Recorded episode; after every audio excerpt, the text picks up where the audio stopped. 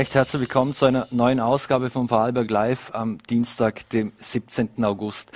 In Afghanistan überschlagen sich ja die Ereignisse. Darüber wollen wir später mit Sayed Iqbal Sada sprechen, der mit seiner Familie zu den ersten gehörte, die vor mehreren Jahren im Vorarlberg als Flüchtlinge angekommen und aufgenommen wurden. Doch jetzt wollen wir uns ansehen, wie die aktuelle Situation in den Vorarlberger Landeskrankenhäusern ist. Und dazu darf ich jetzt im Studio begrüßen Krankenhausbetriebsgesellschaftsdirektor Gerald Fleisch. Vielen Dank für den Besuch. Schönen guten Nachmittag. Danke für die Einladung. Herr Direktor Fleisch, ähm, die Corona-Zahlen steigen ja wieder an. Ähm, wie ist jetzt die aktuelle Situation in den Vorarlberger Spitälern, im Speziellen was auch die Intensivstationen betrifft? Ja, wir haben mit heutigem Datum, wir verfolgen das ja sehr genau, mit heutigem Datum haben wir 13 Covid-Patienten in den Landeskrankenhäusern und davon sind zwei Patienten auf der Intensivstation. Und das ist vielleicht für alle, auch für die Zuseher, Zuhörer, nicht uninteressant zu wissen, dass wir genau vor einem Jahr nur zwei Patienten hatten auf der Normalstation und heute, ein Jahr später, 13 Patienten und zwei auf der Intensivstation. Und es ist mir wichtig am Anfang auch gleich, bin sehr faktenbasiert, das auch zu erwähnen, dass von diesen 13 Patienten, die jetzt an Covid leiden und im Krankenhaus sind, elf Patienten nicht geimpft sind. Mhm. Also elf von diesen 13 haben keine Impfung. Das ist für uns schon eine klare Aussage, auch ein klarer Warnhinweis dahingehend, mhm. dass Nicht-Impfen die Gefahr birgt, ins Krankenhaus kommen zu müssen. Mhm oder eben an Covid zu erkranken. Mhm. Wie sieht das vom Alter her aus? Äh, sind das eher jüngere Patienten, ältere Patienten oder ist das bunt durch? Also neben dieser Grundbotschaft, dass wir eine hohe Anzahl an nicht geimpften Patienten haben, ist das die zweite wesentliche Botschaft. Vor allem, wenn man jetzt das vergangene Wochenende betrachtet, wir hatten fünf Aufnahmen am Wochenende und die Patienten, die ins Krankenhaus gekommen sind, waren zwischen 26 Jahren und 57 Jahren alt. Das heißt, man kann durchaus davon sprechen, dass es jüngere Patienten trifft und auch der zweite Warnhinweis aus unserer Wahrnehmung seitens der Spitäler. Mhm. Österreich wird, österreichweit wird etwas kritisiert eigentlich, dass man die Daten nicht äh, so aufbereitet, dass man das eben alles sieht, äh, wer ist geimpft und so weiter. Äh, wie genau sehen Sie sich die Daten an und sind Sie auch zufrieden mit den Daten, die Sie selbst haben und bekommen? Also ich kann natürlich nur für die Vorarlberger Landeskrankenhäuser, auch, darf auch inklusive Dornbirn, wir sind hier in der Pandemie sehr stark miteinander vernetzt, sprechen. Wir haben die Daten, wir beobachten die Daten und darum können wir hier und jetzt eben sagen, dass ein hoher Anteil nicht geimpft ist.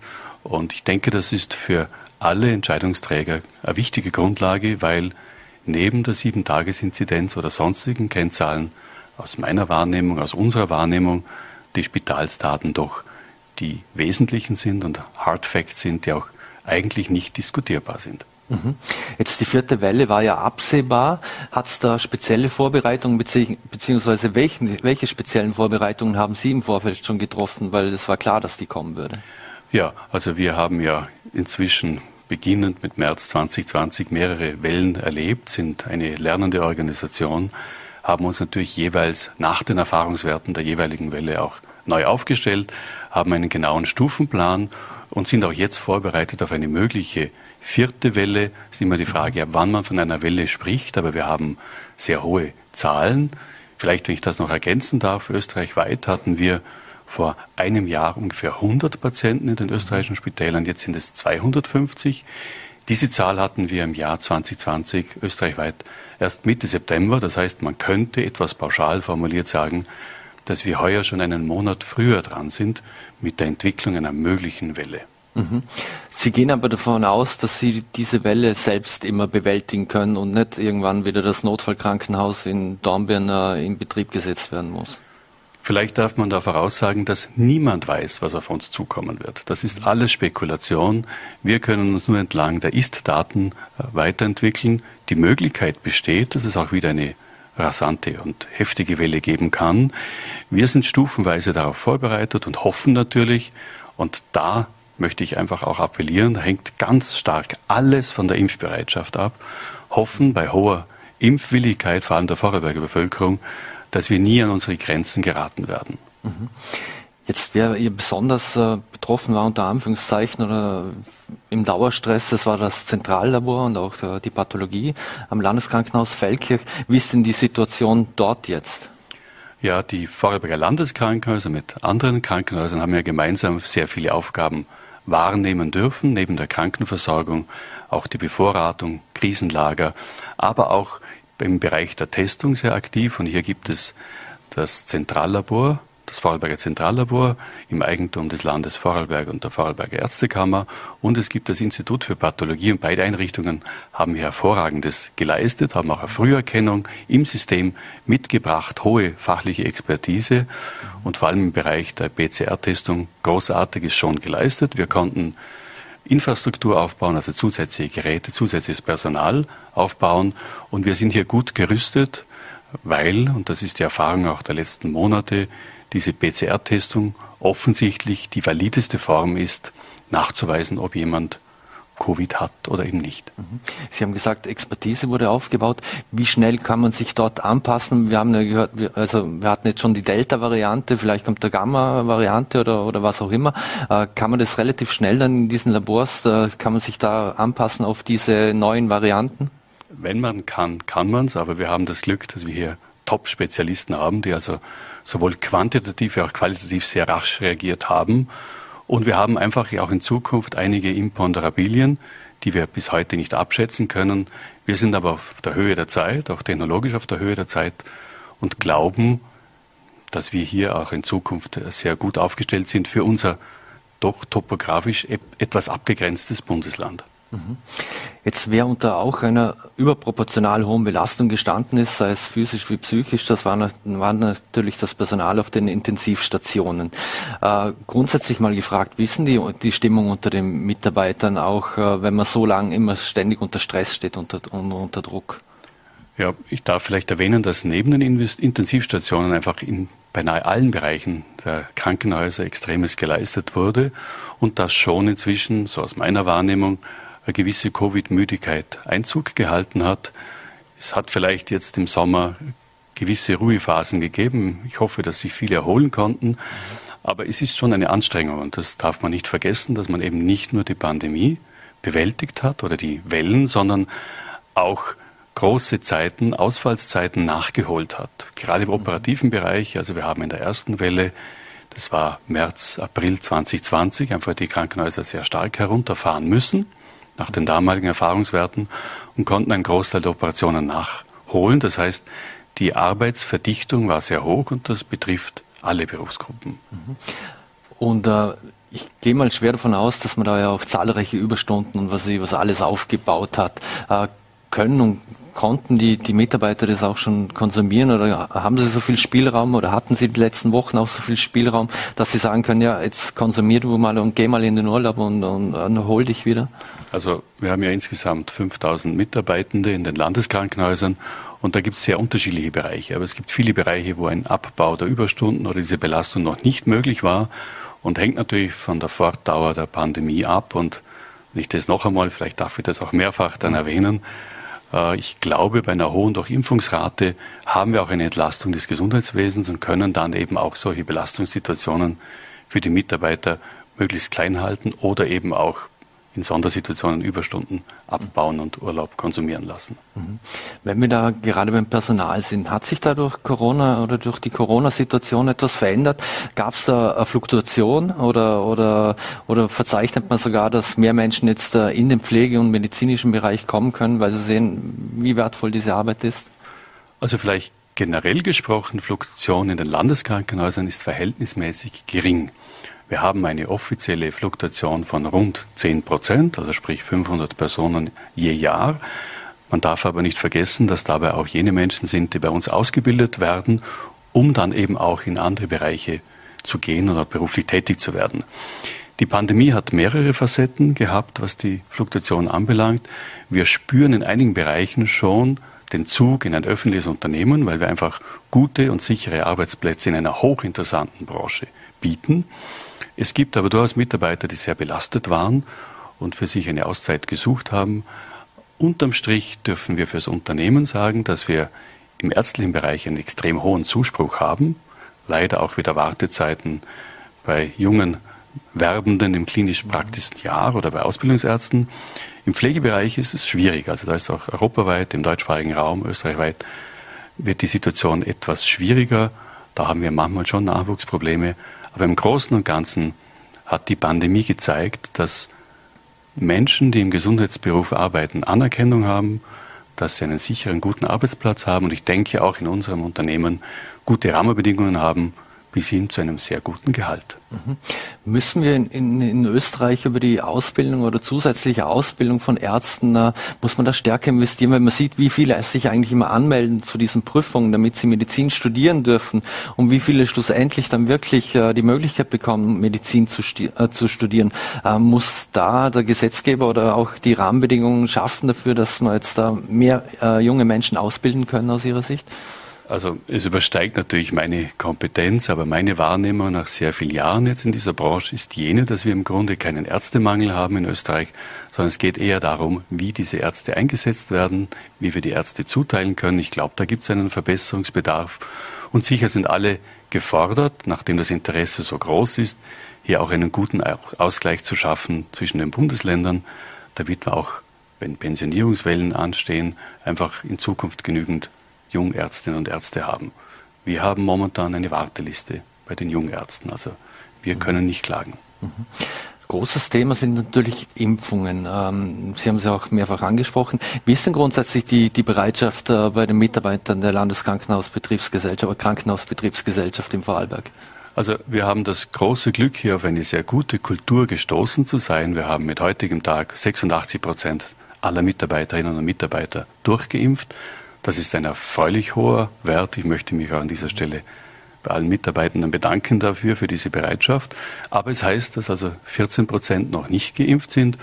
Und unser Bestreben liegt natürlich darin, eine möglichst hohe Durchimpfungsrate in den Krankenhäusern zu haben, weil wir ein System sind, das Vorbildwirkung haben muss, ein hochvulnerables System sind und wir auch einen Beitrag leisten wollen mit dieser hohen Durchimpfung, dass nicht wieder irgendwo am Horizont ein Lockdown äh, daherkommt, sondern dass wir wirklich in Solidarität mit Jugend, mit Kultur, mit Bildung, mit Wirtschaft versuchen, einen Beitrag zu leisten, dass wir ein halbwegs normales Leben wieder führen können.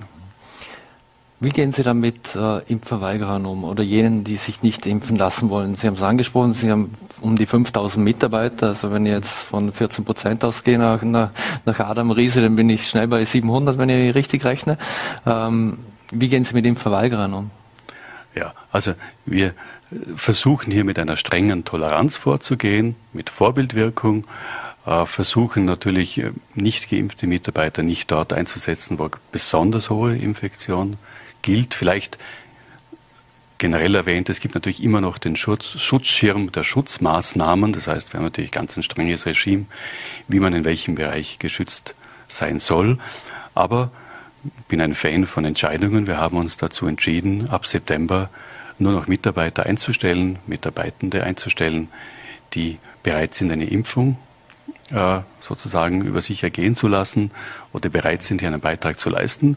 Das ist ein klarer und harter Schritt, aber soll ein klares Statement sein, dass wir zutiefst überzeugt davon sind, dass die Impfung das einzig adäquate Maß ist momentan oder die einzig adäquate Maßnahme, diese Pandemie halbwegs beherrschen zu können. Mhm. Es gibt ja diverse Impfungen, die man, die man haben muss, wahrscheinlich, wenn man in verschiedenen Bereichen arbeitet. Ver, verwundert es Sie persönlich dann, äh, dass man so sehr über diese Corona-Impfung äh, diskutiert äh, und sich überlegt, ob man sich impfen lassen soll oder nicht? Ja, also wenn Sie mich persönlich fragen, verwundert mich das natürlich sehr. Also wir haben in den Krankenhäusern eine Fülle an Impfungen, die wir von den Mitarbeitern verlangen. Also Masern, Mumps, Röteln oder die Varizellenimpfung, also die Windpockenimpfung, das ist bei uns eine Pflichtimpfung. Wer die nicht hat, darf bei uns nicht arbeiten. Und eine Fülle an Impfungen, die wir strengstens empfehlen. Also hier haben wir alle möglichen Impfungen und die Mitarbeiter sind zu einem Großteil bereit, sich impfen zu lassen. Und das oft bemühte Beispiel, ich finde aber, man kann es gar nicht so oft bemühen, dass viele bereit sind, für Reisen Impfungen auf sich zu nehmen, aber hier in diesem Fall, wo es darum geht, eine Pandemie zu bekämpfen, Freiheiten zurückzubekommen, ein normales Wirtschafts-, Bildungs- und Kulturleben zu führen, ich verstehe nicht, warum hier die Bereitschaft zur Impfung nicht gegeben ist und bin aber trotzdem ein, ein Fan des Dialogs. Also ich glaube, wenn man hier mit überzeugenden Zahlen kommt, wie eben jener Zahl, dass bei uns ein Großteil der Patienten jetzt nicht geimpft ist. Vielleicht gibt es den einen oder die andere, die sich überlegen, äh, sich doch impfen zu lassen. Befürchten Sie nicht, dass es die eine oder andere Klage geben könnte, weil jemand da klagt auf Nichteinstellung, weil er sich, weil er sich verweigert zu impfen? Oder werden die gar nicht kommen, weil sie wissen, äh, da gibt es eine Impfpflicht in dem Fall? Ja, also um es beim Namen da zu nennen. Bin ich zum Glück Jurist von der Ausbildung her. Also es gibt kein Recht auf einen Arbeitsplatz in den Landeskrankenhäusern. Das ist auch in dieser Form nicht einklagbar. Ich glaube, es ist in der jetzigen Phase noch wichtig, unabhängig von, von Rechtssanktionen die Menschen zu überzeugen. Vielleicht gibt es einmal eine Phase, wo man tatsächlich etwas schärfer stellen muss. Ich bin ein sehr positiv denkender Mensch und glaube an das Gute im Menschen und hoffe, dass sich äh, doch in der nächsten Zeit noch sehr viele impfen lassen, weil es ist einfach und das ist unverrückbar, undiskutierbar und es ist klar und sachlich. Wer geimpft ist, hat einfach größere Chancen, nicht schwer krank zu werden und schützt vor allem seine Angehörigen, seine Nahen, seine Mitarbeiter, seine Kollegen, seine Freunde. Und ich glaube, das scheint für mich so ein gutes Argument zu sein, dass ich nicht verstehe, persönlich wie auch beruflich, dass man sich nicht impfen lässt. Mhm. Jetzt haben viele Menschen ja schon äh, zwei Impfungen erhalten, außer jene natürlich, die Johnson Johnson haben, da braucht es ja nur, nur eine. Wird vielfach schon über dritte Impfung diskutiert und, und äh, also sogenannte Boosterimpfung. Bereiten Sie Ihre Mitarbeiter und Mitarbeiterinnen schon auf eine Boosterimpfung vor? Also vielleicht soweit, dass wir hier in sehr gutem Kontakt mit dem Land sind. Auch hier ein großes Kompliment an das Land Vorarlberg, das hier in vielen Bereichen extrem gut vorbereitet ist und sich sehr stark schon im frühen Frühfeld darum bemüht, erfolgreich bemüht, dass Impfstoffe hier sind. Äh, ich darf nur erinnern an den Jänner, Februar 2021, wo wir in Vorarlberg besonders früh Impfstoffe aufgrund des Einsatzes der Politik bekommen haben. Also wir bereiten unsere Mitarbeiter vor. Wir sind auch vorgesehen bei diesen Boosterimpfungen, die Mitarbeiter des Gesundheitswesens, Gesundheits- und Sozialwesens. Für uns sehr wichtig, aber ich glaube, da gibt es noch einige fachliche Fragen, die zu klären sind. Wir sind bereit und freuen uns, wenn wir bei der Boosterimpfung dabei sind. Mhm. Sie haben vorhin schon angesprochen, dass äh, durch Corona in vielen Bereichen musste der Krankenhausbetrieb heruntergefahren werden. Also es konnten diverse Behandlungen und, und Operationen nicht durchgeführt werden. Heißt das jetzt auch, dass Corona, dass jetzt alles wieder so normal läuft und jetzt alles nachgeholt werden muss und im Prinzip arbeitet man in den OP-Sälen an den Landeskrankenhäusern wie, wie im Akkord? Also stimmt, die Mitarbeiter in den OP-Sälen haben Unglaubliches geleistet. Im Sommer 2020, wie auch bis dato im Jahr 21. Ich fasse das immer gerne in Zahlen. Also wir hatten im Jahr 2019, das ist ein Vergleichsjahr, circa 38.000 Operationen in den Vorarlberger Landeskrankenhäusern. Im Jahr 2020 waren es 37.000. Also wir haben 1000 Operationen weniger gehabt. Das ist nicht viel. Das sind rund 2,6, 2,7 Prozent weniger. Also es war da schon eine Leistung und heuer wieder aufgeholt. Das heißt, es gibt sicher die eine oder andere Operation, die noch äh, darauf wartet, abgearbeitet zu werden. Aber ich sehe es als Riesenleistung der gesamten OP-Teams, hier trotz dieser Pandemiephasen, teilweise sehr starken äh, Unterbrechungen, hier das aufgeholt zu haben. Mhm. Kommen wir zu den Ambulanzen. Äh, da hat man ja auch versucht, in den vergangenen Jahren relativ viel Druck herauszunehmen, dass nicht jeder die Ambulanz stürmt. Wie ist es jetzt äh, nach der erste, nach den ersten Corona-Wellen? Läuft da wieder alles äh, so, wie es davor gelaufen ist? Und wer darf vor allem auch in die Ambulanz kommen? Ja, also da muss ich vielleicht vorweg erwähnen, dass der Ambulanzbetrieb eines Krankenhauses ohnehin schon von vornherein gesetzlich stark eingeschränkt ist. Also nach dem Krankenanstalten- und Kuranstaltengesetz ist ein Grundsatzgesetz des Bundes, wie auch nach dem Spitalsgesetz als Spezialgesetz des Landes, ist eine Spitalsambulanz eigentlich nur ganz eingeschränkt überhaupt möglich. Die grundsätzliche primäre Versorgung der Patienten sollte im niedergelassenen Bereich beim Allgemeinmediziner, beim Facharzt passieren und nur in ausgewählten Situationen. Es hat sich ein bisschen die Kultur eingeschlichen in Vorarlberg, dass viele gleich ins Krankenhaus gehen. Wir hatten durchschnittlich rund 400.000 ambulante Frequenzkontakte. Das hat sich etwas reduziert und das ist gut so, weil wir einfach hervorragende niedergelassene Mediziner haben, die das sehr gut machen und nicht immer die Spitäler belastet werden müssen. Unser Vorteil ist jetzt, dass wir aufgrund des Erfahrungswertes, des leichten Rückganges des Ambulanzbetriebes, des Einführen auch von Security-Mitarbeitern, die hier auch eine gewisse Schranke bieten, um die Besucher Covid-Besucherregelungen einzuhalten. Also es hat uns sehr geholfen und ich hoffe, dass wir auf einem reduzierteren Betrieb weiterfahren können. Mhm. Jetzt vier Prozent aller Vorarlbergerinnen müssen ja außerhalb behandelt werden, außerhalb des Landes. Ist es jetzt ein Nachteil, dass wir im Land keine Universität mit äh, angeschlossener Klinik haben, dass wir in gewissen Bereichen äh, die Vorarlberger und Vorarlbergerinnen in andere äh, Kliniken schicken müssen? Also ganz klar ist überhaupt kein Nachteil. Also man muss immer die Kirche im Dorf lassen. Wir sind ein kleines Bundesland mit knapp 400.000 Einwohnern. Wir haben für unsere topografische Abgrenzung ein ausgezeichnetes Spitalswesen mit einem Schwerpunktkrankenhaus, mit vielen sehr guten allgemeinen Krankenhäusern, mit Spezialkrankenhäusern.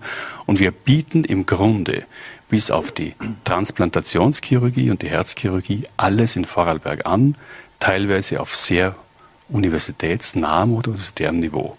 Das heißt, wir haben einfach sehr große Grundsatzversorgung. Das heißt, es ist eigentlich erstaunlich, dass nur vier Prozent außerhalb Vorarlbergs äh, betreut werden müssen. Aber das ist natürlich ein Thema der Medizin, ein Thema der Qualität.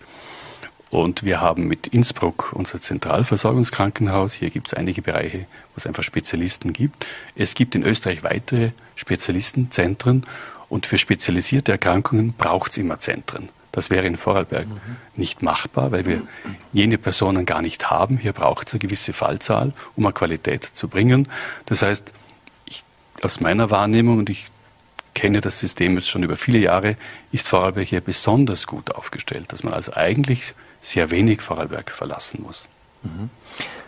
Das großes Thema ist ja auch Long-Covid. Ähm, wie geht man da an den Landeskrankenhäusern damit um, weil es ja auch ein sehr neues Thema ist?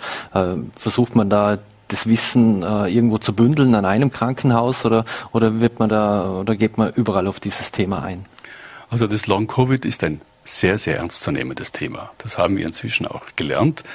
Wie der Name schon sagt, Long-Covid, viel Erfahrung können wir noch nicht haben, aber es gibt durchaus viele Patienten und Patientinnen, die nach der Ausheilung der eigentlichen Corona-Erkrankung einfach über Dinge äh, ja, sprechen oder äh, Symptome haben, die tatsächlich nicht erklärbar sind.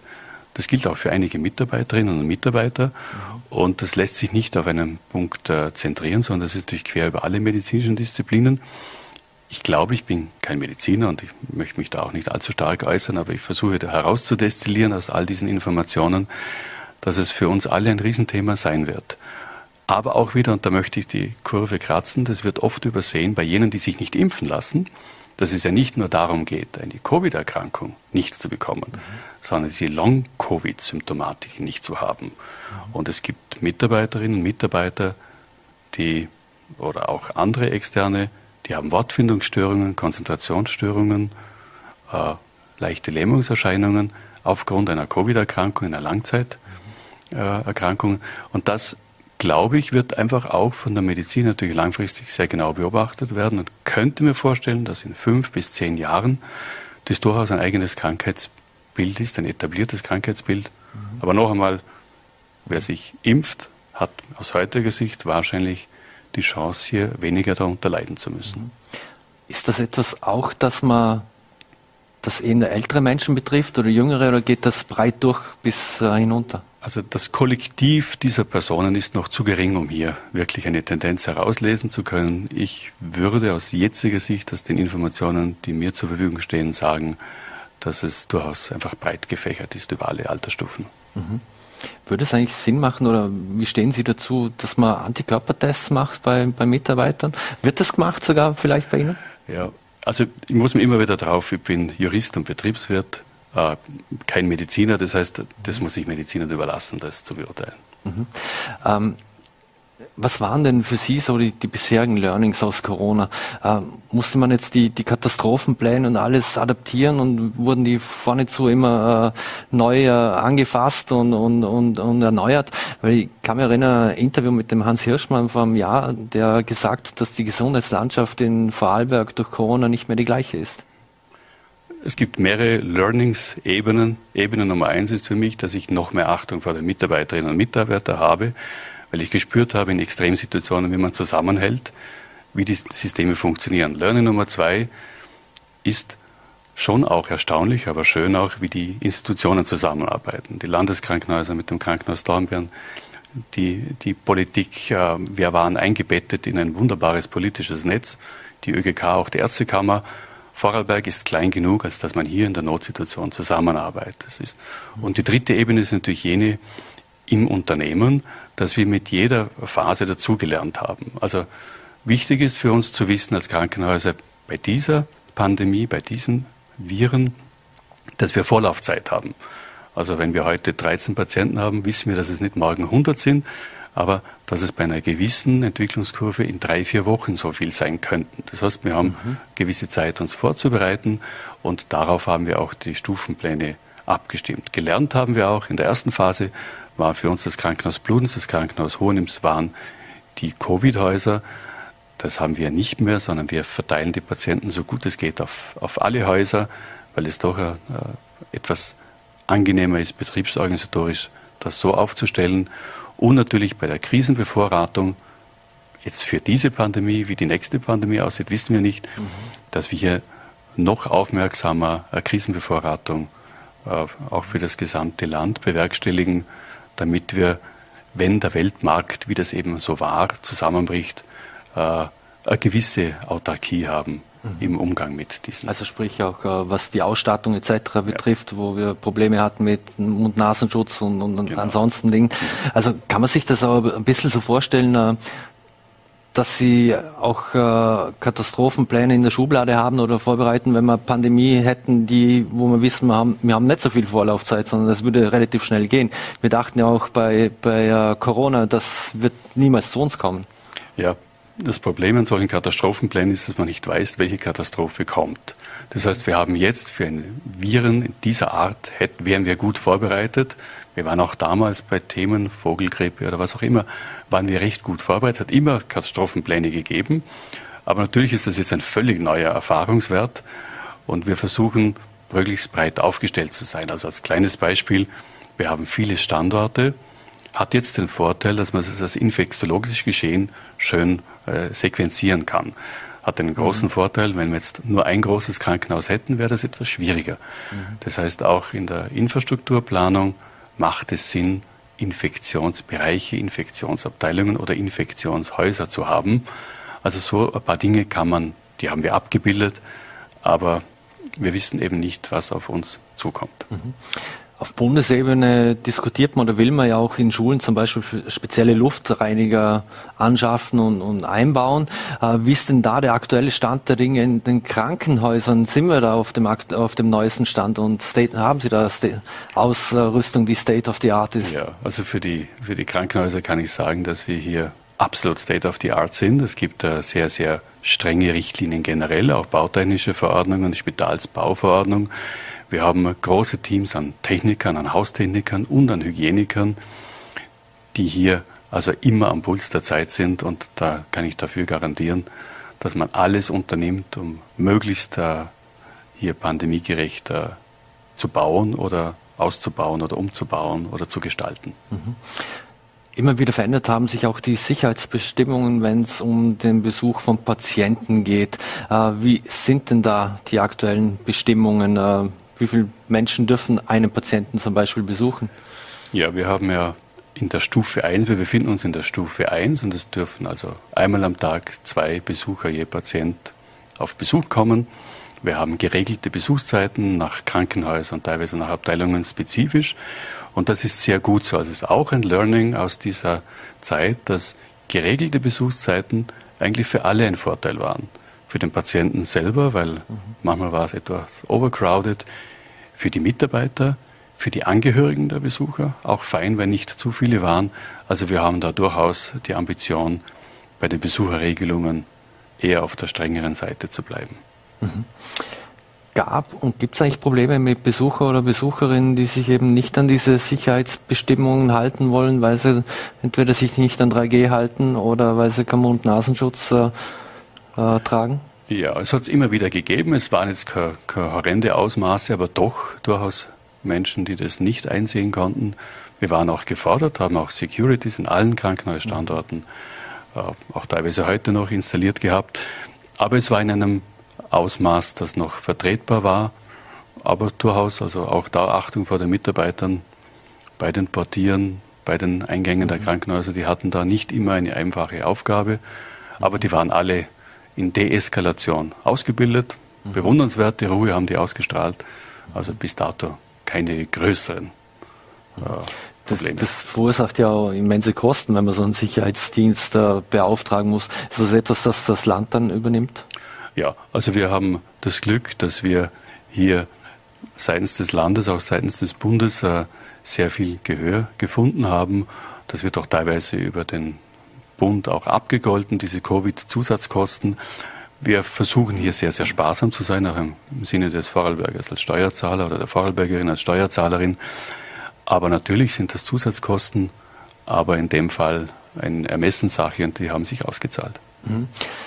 Lassen Sie uns abschließend nochmals ein bisschen einen Schnitt machen äh, als letztes. In den vergangenen Jahren und Jahrzehnten wurde ja viel in die Vorarlberger Landeskrankenhäuser investiert. Ähm, ist da jetzt etwas auf der Strecke geblieben in den letzten zwei Jahren, einem Jahr, eineinhalb Jahren? Oder beziehungsweise was werden auch die nächsten großen Investitionen sein, die Sie angehen wollen und werden? Ja, also das darf ich mit, äh, mit Freude sagen, dass nichts auf der Strecke geblieben ist. Also dank auch einer, und ich darf das jetzt wirklich 20 Jahre verfolgen, einer sehr, sehr vorausschauenden Finanzpolitik des Landes. Wir haben ein Investitionsprogramm, das auch ein Zehn-Jahres-Investitionsprogramm. Es ist nichts auf der Strecke geblieben und wir können auch weiter die Krankenhäuser auf diesem hohen Niveau führen. Also wir haben ja mhm.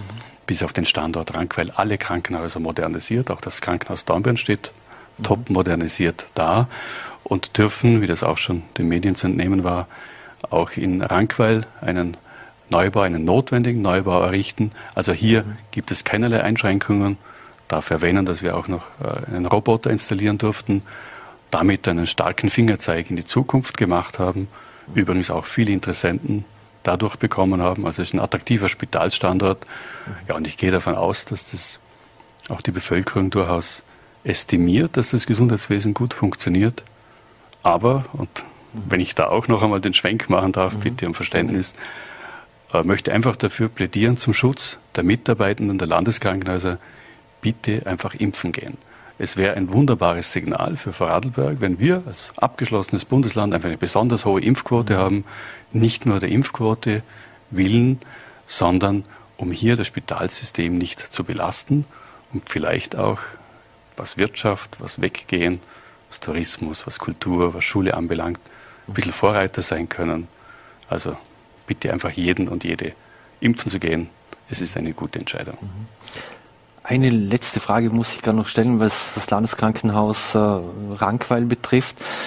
Wird es da auch oder gibt es da schon Planungen für, für einen Schwerpunkt, äh, weil durch Corona natürlich äh, viele Menschen, äh, was die Psyche betrifft, äh, in ärgere Situationen geraten sind oder belastet sind, äh, wird man sich dem auch speziell annehmen dort? Ja, ich glaube, das Thema der Belastung, Depressionen, Angststörungen, was auch immer aufgrund der Pandemie, das ist ja ein Thema, das alle betrifft. Im Sozialbereich, im niedergelassenen Bereich der Psychiatrie, der Psychosomatik, äh, der Psychotherapie. Also ich glaube, das ist einfach, das betrifft alle. Wir in den Krankenhäusern sind natürlich sehr hellhörig, vor allem im Bereich auch der, der Kinder- und Jugendpsychiatrie haben wir da recht hohen Zustrom im Moment, aber das wird gemeinsam auch mit den niedergelassenen Kolleginnen und Kollegen beobachtet und ist auch eigentlich dem Thema Long-Covid geschuldet. Gerald Fleisch, vielen Dank für Ihre Einordnungen, Einschätzungen und Ausführungen äh, und den Besuch bei Vorarlberg Live und bleiben Sie gesund. Danke ebenfalls. Danke für die Einladung. Danke. So, meine Damen und Herren, und wir wechseln jetzt das Thema, kommen zu einem anderen Thema, das äh, nicht nur seit Tagen, seit Wochen, seit vielen Jahren äh, viele Menschen sehr beschäftigt und jetzt natürlich ganz neu, äh, neue Dimension erreicht hat. In Afghanistan haben die Taliban die Macht wieder übernommen. Äh, schneller als viele sich das gedacht haben. Und wir machen jetzt hier im Studio einen fliegenden Wechsel und ich darf jetzt hier begrüßen Sayed Iqbal Sada. Ja, genau, fast richtig. Ja, genau. Äh, der ist einer der aus Afghanistan stammt und mit genau. seiner Familie als eine der ersten überhaupt in Vorarlberg äh, aufgenommen wurde. Äh, seit äh, Sie und Ihre Familie Sie waren eben eine der ersten, äh, die aus Afghanistan genau, geflüchtet genau, ja. sind. Äh, warum sind Sie damals geflüchtet? Ja, weil da, damals auch die Taliban Einfluss hatte in Afghanistan. Also das ist nicht eine Sache, die jetzt wenige Tage los war. Es geht über 20, wenn nicht sogar länger. Mhm. Darum hat Vater gemeint, wäre eine gute Idee, hier aufzuwachsen, weil mhm. schon damals die Taliban Angst und Terrorversuch verursacht hat. Mhm. Sind ja nicht umsonst Terroristen. Mhm. Wie halten Sie jetzt noch Kontakt zu, zu Freunden und Familie in Afghanistan? Ja, meine Eltern haben dort ja logischerweise noch Verwandte. Ich weniger. Das halt ich auch, aber meine Eltern reden öfter mit ihnen. Sie machen sie oft per Handy, per WhatsApp, Facebook mhm. Messenger und so. Mhm. Also digital. Mhm. Konnten Ihre Eltern jetzt äh, Kontakt aufnehmen in ja, den sicher, letzten ja, Tagen? Noch, ja, gestern mhm. haben sie noch telefoniert. Was, äh, was äh, sagen die? Ja, kritisch. Also optimal ist es jetzt nicht müssen sie jetzt schauen, wie sich das entwickelt. Taliban hat ja gemeint, sie würden das nicht mehr so gewalttätig das Regime führen wie vor 20 mhm. Jahren. Ob das jetzt stimmt, keine Ahnung. Ich bin ja keiner von ihnen, aber abzuwarten. Also im Schock ist ja das Land mhm. und da warten sie jetzt. Mhm. Ist es so, dass die Menschen sich jetzt schon wirklich verbarrikadieren und nicht mehr auf die Straße gehen, weil sie Angst haben? Teilweise, ja. Teilweise ist das so. Teilweise, manche meinen vielleicht also Angst haben die ja schon größtenteils, aber manche meinen auch, Taliban hat ja auch gemeint, sie würden jetzt das Regime oder das Emirat menschlicher führen. Mhm. Ob das jetzt stimmt, keine Ahnung, aber teilweise schon, ja, die haben eigentlich größtenteils schon Angst. Mhm. Dass die Taliban so schnell das, äh, die Macht wieder greifen konnten, hätten Sie sich das vorgestellt, dass das so schnell geht? Das ist eine sehr gute Frage. Ob motorisierte Ziegenhirten mit gebrauchten Kalaschnikow so durchs Land wüten können, hätte wahrscheinlich keine einzige Person gedacht. Selbst die Amerikaner waren ja, die haben ja drei oder vier Monate prognostiziert. Richtig falsch gesagt. Mhm, Aber es war ja nur wenige Wochen, da ja auch der Widerstand nicht so groß war. Mhm. Warum war der Widerstand nicht da? Warum, äh, warum haben, sind die Menschen nicht aufgestanden? Warum haben die äh, afghanischen Sicherheitskräfte sich nicht dagegen gestellt? Ja, es hat mehrere Gründe. Wahrscheinlich einer von denen, die wurden ja von den USA ausgebildet, die meisten. Aber wahrscheinlich jemandem eine Waffe in die Hand drücken, macht einen ja zu lange nicht zu einem Soldaten. Wahrscheinlich hat ihnen einfach die Moral und der Kampfeswille gefehlt. Beziehungsweise sie waren des Töten und des Krieges müde. Mhm. So dass das leider nicht mehr mhm. zur Debatte stand, dass man sich da effektiv wehren konnte. Mhm. Hat sich in den letzten 20 Jahren für die Menschen in Afghanistan gar nichts verbessert? Bisschen schon, sicher mit der Präsenz in den USA definitiv war schon ein richtiger Schritt in die richtige Richtung. Aber halt das Schlimmste von dem war ja der Abzug, den wir vor ein paar Tagen miterlebt haben. Hätten sie das wahrscheinlich weiter durchgehalten, wäre das wahrscheinlich noch besser geworden. Mhm. War ja auch mehr oder weniger deren Pflicht. Mhm. Man hat sehr viele Bilder in den letzten Tagen ja. gesehen, in den Medien, natürlich über die sozialen Netzwerke und, und, so weiter.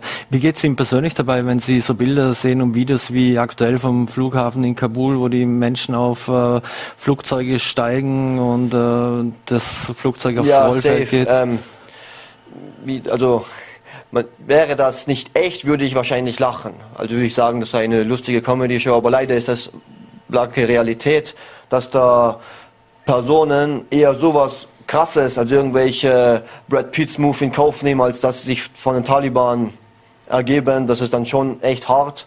Die US-Streitkräfte haben ja auch öfter Warnschüsse geben müssen, dass sie sich vom Feld halten.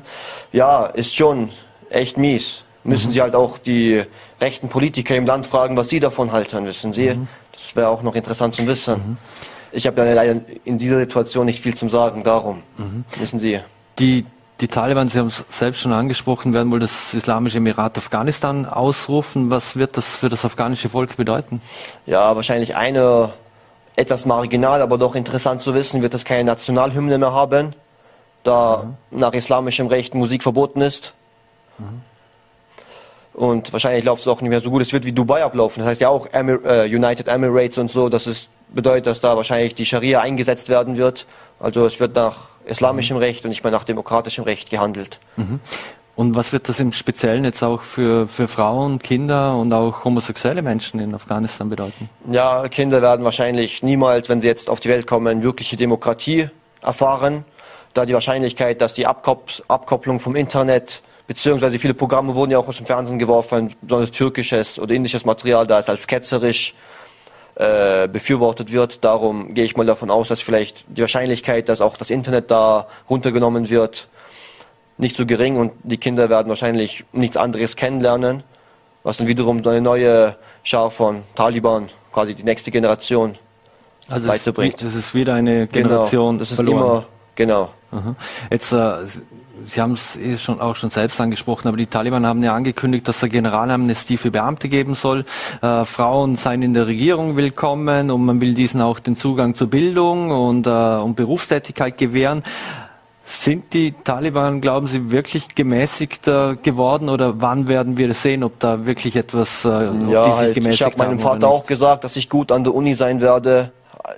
Stimmt jetzt nicht. Also Menschen können lügen. Damit wollte ich, das wollte ich hinausgehen. Aber Sie studieren ja, muss man dazu ja, sagen. Ja, schon, ja, ich studiere schon. Mhm. Papa ist stolz. Na, aber das zum Sagen, ich kann es Ihnen nicht sagen. Ich bin weder, ich kenne keinen von denen persönlich. Mhm noch sind das meine Freunde, noch habe ich jemals mit irgendeiner solchen Person ein Wort ausgetauscht. Wichtig ist jetzt bei der Sache eher der, der eigentliche Grund des US-Einmarsches, der 9-11. Wir haben eh bald den Jahrestag von dem, nächsten Monat, dass sowas nicht wiederholt sein sollte. Mhm. Wissen Sie, so, ob jetzt in Eiffelturm der nächste fliegt oder irgendwo im Kolosseum oder Schieferturm von Pisa, weil wenn da jetzt die westlichen Mächte da nicht eingreifen, haben wir quasi einen Terrorstaat mitten in, in einem Krisengebiet. Das ist definitiv nicht die Lösung. Es ist ja auch kein afghanisches Problem, jetzt vielleicht viele FPÖler oder Rechte in Österreich sagen würden, es sei ein Problem von denen. Es ist wie eine Heuschreckenplage, beziehungsweise wie ein Tsunami, das schwappt über. Das schwappt definitiv über. In einem der sichersten Länder, in New York City, einer der Twin Tower hat ja daran glauben müssen. Mhm. Und das ja. war ja der fatalste, ist ja für die Amerikaner bis heute noch fatal. Äh, mhm. Joe Biden hat ja gemeint, er würde ja wollen, dass jeder Amerikaner noch vor dem Gedenktag an 9-11 in den USA wieder stationiert ist. Mhm. Also Glauben Sie, dass es jetzt wieder, zu, dass wieder viele Afghanen nach Europa kommen wollen, dass es zu neuen Flüchtlingsbewegungen kommt? Ja, wenn es, wie Sie gesagt haben, die Taliban menschlicher sein sollten, beziehungsweise gnädiger als davor, als vor den 20 Jahren, dann wahrscheinlich nicht. Aber wenn sie dann wiederum das wie vor 20 Jahren durchziehen, dann können wir neue Flüchtlingsheime bauen, anfangen. Also ich definitiv schon, wenn es schlimmer sein sollte. Aber ich kann es jetzt nicht absehen. Es kann ja sein, dass sie ihr Versprechen halten. Mhm. Vizekanzler Werner Kogler hat ja jetzt gesagt, äh, es wird niemand mehr nach Afghanistan abgeschoben. Äh, der Innenminister hat das in den letzten Tagen ein bisschen anders äh, immer wieder ausgeführt. Wie sehen Sie das, dass, dass beispielsweise der Innenminister immer wieder darauf plädierte und festgehalten hat, dass man Menschen nach wie vor abschieben sollte? Das ist jetzt buchstäblich, also man könnte sie auch gleich hinrichten, meiner Meinung nach, oder dann die Leichen im Mittelmeer versinken, das sind eh genug, weil das einfach einem Todesurteil jetzt gleicht. Es ist nicht mehr ein wirtschaftlich kaputtes Land, es tobt Krieg. Mhm. Das ist auch ein Land, wo keine Menschenrechte herrschen. Und wenn da Menschen andere Menschen abschieben würden, das wäre eigentlich Menschenrechtsverletzung, mhm. da sie dort kein gesichertes Recht auf irgendwas haben. Mhm. Als letzte Frage noch, äh, Sie und Ihre Familie haben es geschafft bis hierher. Ja. Welche Chancen hat das für Sie persönlich gegeben, dass Sie in Österreich jetzt äh, leben und äh, Wahrscheinlich alle. Wahrscheinlich alles. Also ich muss Gott sei Dank keinen Bart tragen. Da steht mir sowieso nicht gut, da kommt immer noch fleckig. Habe eine anständige Ausbildung genießen können, mehr oder weniger. Und bin wirklich überaus dankbar für, dass ich hier leben darf. Und wenn ich mal das Land kritisieren sollte, dann sehe ich das nicht nur als Recht, sondern sogar als Pflicht, damit diese Republik Österreich noch toller wird, als sie jetzt schon ist. Seidik Balsada, vielen Dank für Ihre Zeit, danken. Einschätzung und äh, alles Gute, bleiben Sie Danke. gesund. Danke Ihnen, auf Wiedersehen. Ciao. So, meine Damen und Herren, und das war's wieder mit Vorarlberg Live. Wir bedanken uns, dass Sie zugesehen haben, würden uns freuen, wenn Sie morgen wieder einschalten, 17 Uhr, voller TV, NRT oder Ländle TV. Vielen Dank fürs Dabeisein und bleiben Sie gesund.